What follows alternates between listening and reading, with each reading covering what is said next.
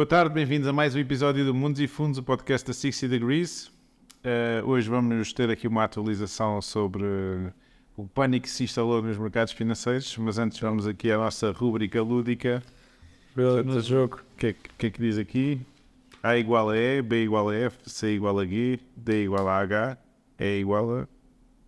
Ah, portanto, entrando aqui no, no nosso tema de- do dia 2, não sei, o- as pessoas que não acompanham tanto os mercados financeiros se aperceberam, mas no final da semana passada houve um banco americano que já tem alguma dimensão e que hum, sofreu assim uma chamada corrida aos depósitos. E de repente as autoridades americanas durante o fim de semana decidiram intervir e salvar esse banco. Estás, estás por dentro do tema, não estás? Menos, já não tive muito tempo a pesquisar, mas pelo que se vê, era um dos maiores bancos dos, dos Estados Unidos e que financiava sobretudo eh, startups e muitos projetos relacionados a criptomoedas com, com algum risco associado. Já pode ter sido por aí a origem deste, desta corrida aos depósitos. Portanto, o- este, este banco, que era o Silicon Valley eh, Bank, era um banco muito conhecido porque os fundos que investem em startups depositavam lá o dinheiro em que as startups depois precisavam de ir consumindo todos os meses. Certo. E, portanto, havia aqui o risco de cerca de 100 mil trabalhadores não receberem salário este mês, eh, 100 mil trabalhadores ligados a startups, porque o dinheiro poderia estar congelado caso a Reserva Federal não intervisse eh, e não salvasse este banco, de alguma maneira. Portanto, o, que é que, o que é que acontece? Nós muitas vezes dizemos invista no que conhece. Uhum. E a maior parte das pessoas não faz a mínima ideia de como é que os depósitos funcionam, então não deviam investir em depósitos na realidade. Certo. E portanto, eh, acho, que- acho que é útil nós percebermos como é que funcionam os depósitos e depois que impactos é que um colapso de um banco pode ter para os mercados financeiros. E portanto, entrando aqui só na maneira como é que funcionam os depósitos, nós quando eh, temos algum dinheiro disponível, podemos fazer duas coisas em princípio com ele, ou três, não é? Podemos gastar, podemos investir e sermos nós a escolher em que é que investimos, portanto, emprestar dinheiro a uma pessoa, a uma empresa ou ah, no cap- noutra parte da estrutura de capital, comprar ações, etc. Certo. Ou podemos depositar no banco e, na realidade, estamos a emprestar dinheiro ao banco e o banco é que vai decidir o que é que faz com aquele dinheiro. Como é que os bancos funcionam? Os bancos agarram naquele dinheiro e guardam uma fração desse dinheiro, nos Estados Unidos cerca de 10%, que tem que ficar lá para, o- para as pessoas que querem ir todos os dias ir ao multibanco e levantar dinheiro, e agarram nos outros 90% e emprestam em empresas, em entidades ou governos, compram títulos do governo, neste caso até acho que era esse o investimento maior do, do Silicon Valley Bank. Uhum. E portanto, não têm o dinheiro disponível todos os dias para toda a gente ir lá levantar. Neste caso, este banco tinha poucos clientes com muito dinheiro cada um. E, portanto, foi preciso um número relativamente pequeno de clientes tentar ir lá levantar o seu dinheiro para eles não terem dinheiro disponível para todos. Os títulos onde eles tinham investido eram títulos do Tesouro Americano com um prazo maior. Como as taxas de juros têm vindo a subir muito depressa, essas obrigações valem menos do que o valor investido e, portanto, a- a- há ali uma perda a ser reconhecida caso eles tenham que vender esses títulos, que é o que, que a falta de liquidez os iria obrigar a fazer, teriam que reconhecer uma perda maior do que o capital que o banco tem. E, portanto, o banco estava tecnicamente falido. Teriam menos dinheiro para entregar aos seus depositantes do que aquilo que eles haviam. Se eles tivessem que converter os ativos que têm lá hoje, portanto, não, não, em vez de esperarem pela maturidade dessas obrigações, em, em princípio, se a Reserva Federal, se, se o Tesouro Americano não for à falência, vai pagar o total do capital, Uhum. mas a preço de mercado de hoje, esse- essas obrigações valem menos do que o que foi investido. Portanto, teriam que reconhecer essa perda e teriam que ir à falência porque não tinham capital suficiente, ou fazer um aumento de capital, porque não tinham reservas do banco suficientes para fazer face a essa perda. E, portanto, isto é a maneira como é que os nossos depósitos funcionam. Nós depositamos 100 no banco, o banco guarda uma pequena fração desses 100 para as operações do dia a dia e agarra nos outros 90 e vai emprestar a uma série de empresas ou uma série de entidades que o banco considera que constituem um portfólio diversificado e que consegue fazer uma gestão de risco E depois o, banco ganha a diferença entre a taxa que paga aos depositantes e a taxa que os empréstimos uh, remuneram ao banco. E portanto, como a maior parte das pessoas não sabe isto, nem sequer deveria investir em depósitos porque há o verdadeiro risco de nós não termos acesso aos nossos depósitos um dia. Enquanto, por exemplo, se investirmos em títulos que estão depositados numa conta bancária, é diferente, porque esses títulos são fora do balanço do banco, não são ativos do banco, o banco está só a guardá-los em nosso nome. E mesmo em caso de falência, os títulos são da pessoa e podem ser transferidos para outra conta, noutro banco ou noutra entidade que guarde títulos. E, portanto, se nós estivermos investido em ações, em obrigações ou em outros títulos, esses títulos não estão passíveis de ser uh, responder aos credores de um banco. E, portanto, é um grau de proteção diferente nesse aspecto. Certo, e eu tendo em conta o colapso deste, deste banco e agora o resgate por parte dos Estados Unidos, da Reserva Federal dos Estados Unidos, achas que este colapso do banco poderá afetar outros bancos, tanto nos Estados Unidos como também no, no sistema bancário europeu? E, e, isso é, é, verdade e já está a acontecer nos Estados Unidos, portanto já não foi, não foi o único banco que foi resgatado, um outro banco em Nova York, o Signature Bank, também já foi resgatado, uhum. que tem um perfil semelhante, portanto, um, baixo número de clientes com valores muito elevados lá depositados. Uh, portanto, em Portugal nós temos um, limite de 100 mil euros que está supostamente garantido como seguro, como depósitos. Nos Estados Unidos são 250 mil, mil dólares. E, portanto, mas as empresas que, está, que, constituíam os depositantes destes bancos têm valores de milhões de dólares cada uma lá depositada. E, portanto, este seguro acaba por ser baixo. Portanto, só para termos uma noção, no, no Silicon Valley Bank, cerca de 93% do total de depósitos não, já excedia ao limite de, do seguro.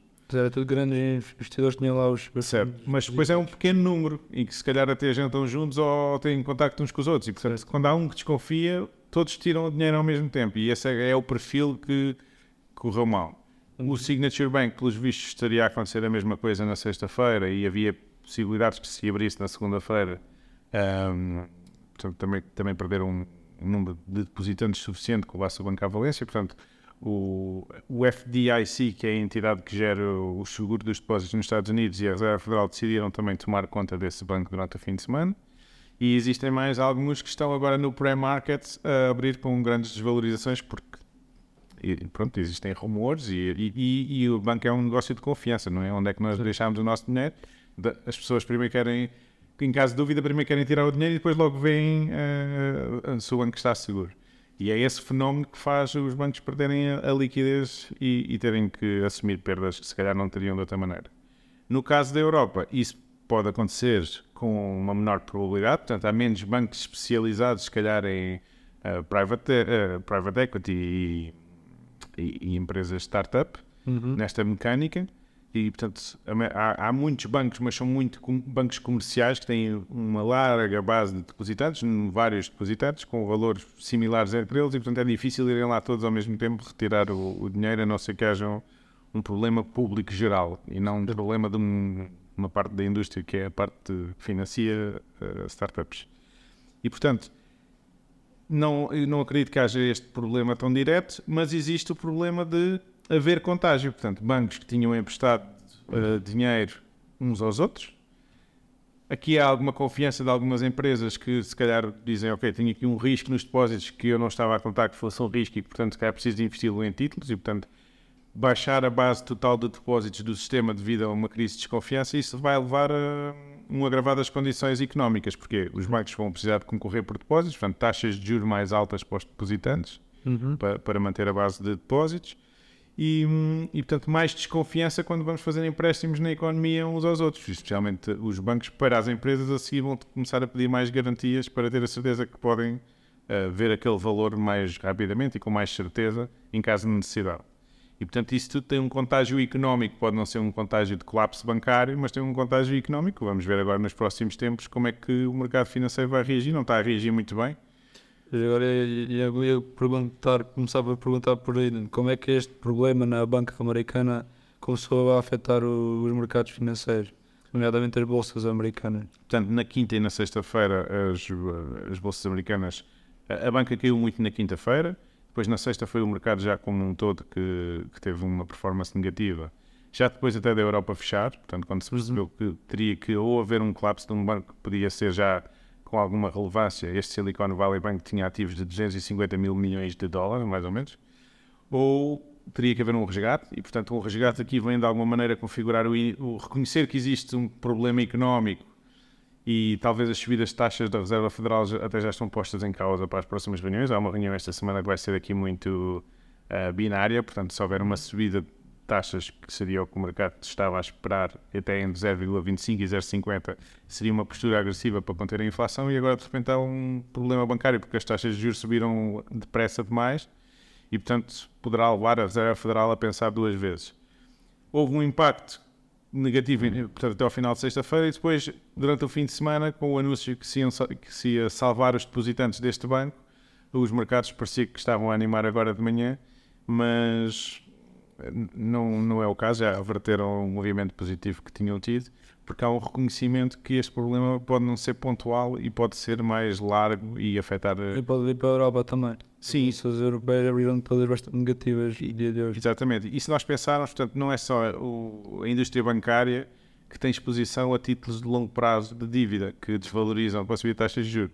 Temos a indústria seguradora, uhum. temos as reservas de algumas empresas que também estão aplicadas em títulos e que, dependendo da, da gestão de risco, podem estar aplicadas em títulos de mais longo prazo, numa tentativa de capturar taxas de juros aqui há uns meses que eram zero ou negativo no curto prazo, e, portanto, houve um aumento do risco dos portfólios de obrigações e, portanto, poderá haver dificuldades desconhecidas ainda por reconhecer no sistema como um todo e é isso que o mercado financeiro se preocupa e é isso que depois faz alastrar o pânico, às vezes irracional, outras vezes de, lá está, temos todos a mesma instinto básico de primeiro dar o meu dinheiro para lá de cá e depois logo vou ver se, se vou fazer investimentos ou não.